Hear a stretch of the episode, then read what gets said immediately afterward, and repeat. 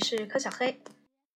今天我们讲第三十七章：殖民地世界的民族主义起义。第一次世界大战之后，殖民地地区出现了革命的浪潮。虽然这些革命的根源可以追溯到一九一四年以前的那些年里，但正是战争本身促进了革命，直接促进，最终结果各不相同。土耳其人达到他们提出的大多数目标，而埃及人、伊拉克人、印度人和其他种族。只获得了宪法上的适度让步。这些起义拉开了第二次世界大战后二十年中最终摧毁欧洲诸帝国的大动乱的序幕。第一节，土耳其。第一次世界大战后，在所有反对欧洲人统治的殖民地起义中，土耳其人的起义最为惊人，最为成功。大战期间，他们遭到了惨败，接着被迫接受了屈辱的停战协定与和平条约。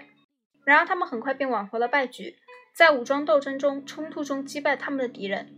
赢得了一个有着较为有利的条款的新条约，在所有的同盟国中，只有原始的受人轻视的土耳其人有能力反抗获胜国的协约国，迫使他们接受对媾和条约所做的修改。要理解这一异乎寻常的结果，就必须回顾一下战时有关奥斯曼帝国的复杂的外交活动。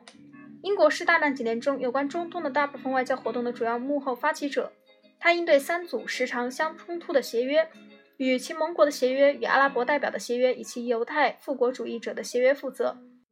协约国之间条例共有四个：1915年3月至4月的君士坦丁堡协定；1915年4月26日的伦敦条约；1916年4月26日的塞克斯皮克协定和1914年4月的圣让德摩里耶讷协定。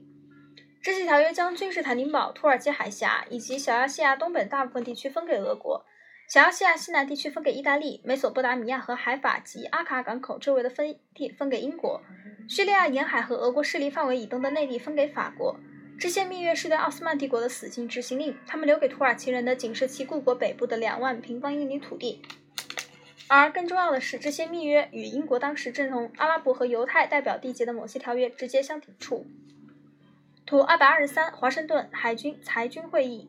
一九二二年召开的华盛顿海军裁军会议，日本外相、日本防卫厅顾问、美国国务卿、日本将军田中、舰队副总司令加藤和加藤的助手西普。我们会讲后半部分，讲一九一四年十一月当土耳其加入同盟国之后的故事。今天我们就先说到这里。这里是第三十七章：殖民地世界的民族主义起义。全球通史从史前史到二十一世纪。我是柯小黑，我们下次见。